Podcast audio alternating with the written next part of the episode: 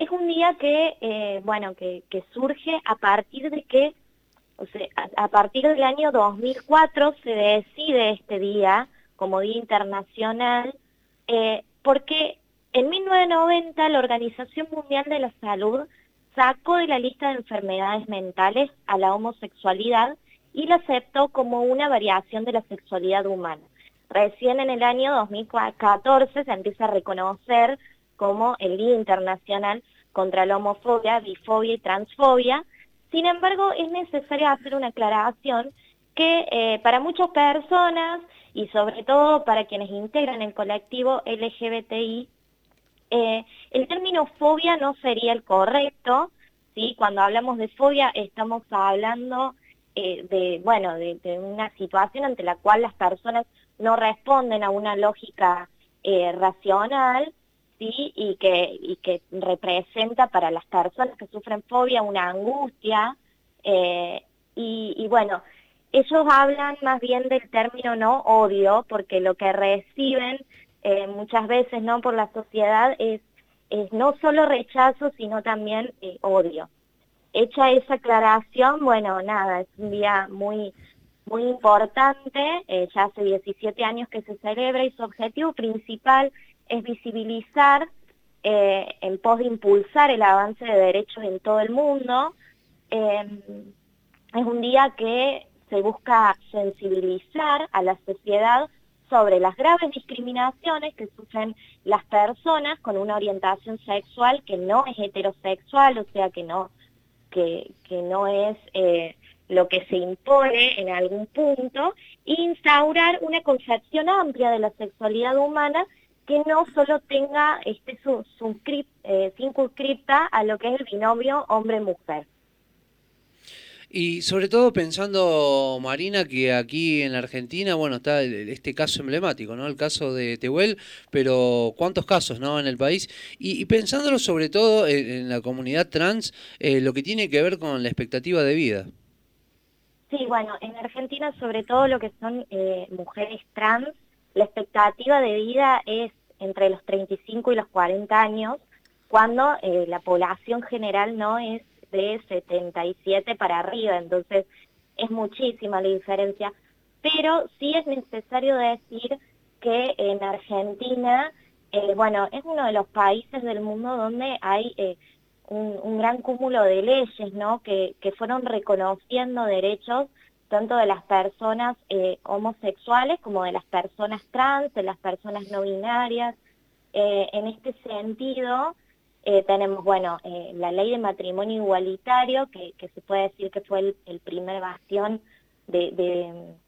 batalla que se consiguió. Eh, después de la ley de matrimonio igualitario vino la ley de identidad de género, que recordábamos la semana pasada, ¿no? Que, ya hace nueve años de, su sanción, y que es la única ley de identidad de género en el mundo que eh, no, no pide requisitos médicos ni, ni ningún tipo de tratamiento, lo que tiene que ver con la despatologización,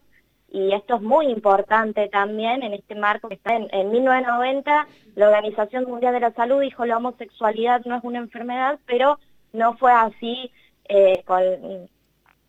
con, las personas trans, ¿no? Entonces, bueno, esta ley viene también a reconocer que, tampoco hay, hay una enfermedad ni es necesario ningún tipo de diagnóstico médico, médico para que una persona pueda acceder al derecho de, bueno, de cambiar su registro o eh, de, de someterse a una cirugía. Por otro lado, también tenemos una guía para equipos de salud para la atención a personas travestis, trans y no binarias. Recordemos también que es un colectivo que sufre mucho lo que es el acceso a salud integral en general. Y el año pasado, el presidente Alberto Fernández, eh, por medio de un decreto, estableció el cupo laboral travesti trans en el sector público que garantiza al menos el 1% de la totalidad de los cargos eh, y contratos para personas de este colectivo, ¿no? Entonces, bueno, eso sí es, es importante destacarlo, si bien falta mucho y seguimos buscando a Tehuel. Claro, Marina, hablaba Javi primero y ahora lo mencionas vos también, seguimos esperando saber qué pasó con Tehuel Y a principio de este año, en abril, eh, se conoció que fue absuelta Mariana Gómez, quien fue detenida por besar a su esposa en el subte. Y la palabra absuelta ya de por sí hace ruido porque uno no termina de entender por qué alguien puede llegar a ser juzgado eh, judicialmente, ¿no? No solo públicamente, eh, y detenido incluso por eh, besar a su pareja. Sí, bueno, eso tiene que ver, eh, creo, un poco con esto que también venimos repitiendo de, eh, por un lado, bueno, de, la reacción de la sociedad y por otro lado, cómo actúa la justicia y determinados organismos relacionados a la justicia que no tienen perspectiva de género y que además, digo, impulsan eh, las los argumentos o las demandas de ciertos sectores conservadores que, existen en nuestro país y que están en contra no solo de, bueno de, esta de la sexualidad entendida no como, algo libre como un derecho a elegir eh, con quién uno quiere quiere desarrollar su vida o quiere tener eh, una relación sexo pero eh, por otro lado también no con, estas ideas que también rondan en torno eh, en contra de eh, la educación sexual, esta idea de la ideología de género como una ideología y como algo malo. Entonces, digo, también representa todo este sector bien conservador y, y que tiene muchísimo poder también. Entonces, bueno, nada, fue muy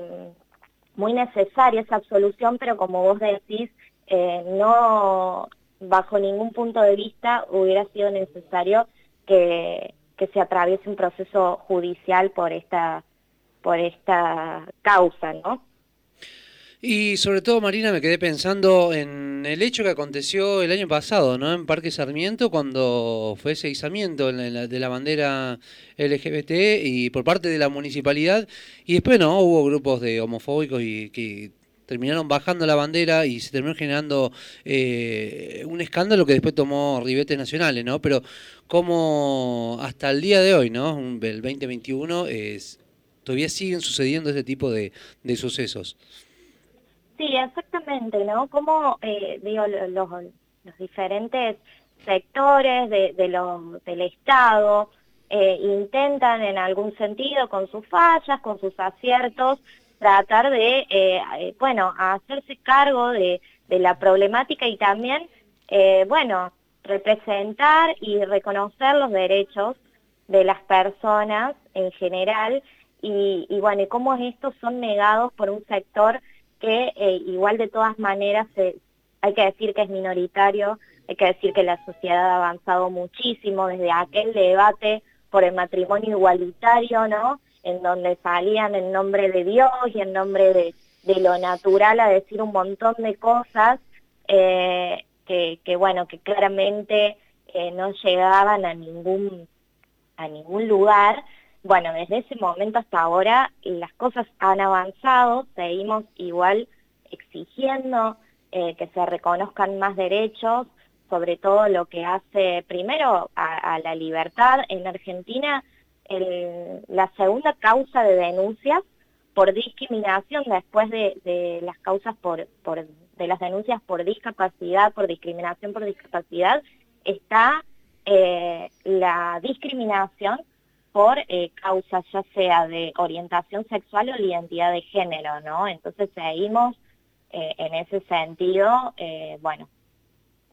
tratando de, mejorar. Y lo último, ¿no? Que también no es menor, tenemos por un lado un proyecto de ley de cupo laboral para travestis, transexuales y transgéneros,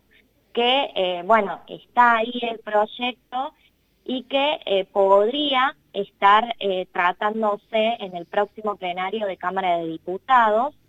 Y eh, este, este proyecto es muy importante porque no solo como el decreto del presidente es para la, para la administración pública, sino que intenta esta ley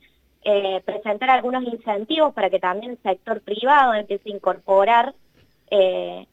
a estas personas y por otro lado ayer la diputada Gabriela Esteves, impulsada por el por colectivos de, del LGTBI, eh, presentó también un proyecto eh, denominado Pensión Reparatoria para Personas Mayores, Travestis y Trans, y que plantea el otorgamiento de, eh, bueno, un una, una pensión para las personas que han sufrido, que tienen más de 40 años que ya es, es, un, es una edad eh, re alta eh, para una persona travesti trans en nuestro país y, eh, bueno, reconocer también todo lo, lo que han sufrido estas personas en el transcurso de su vida.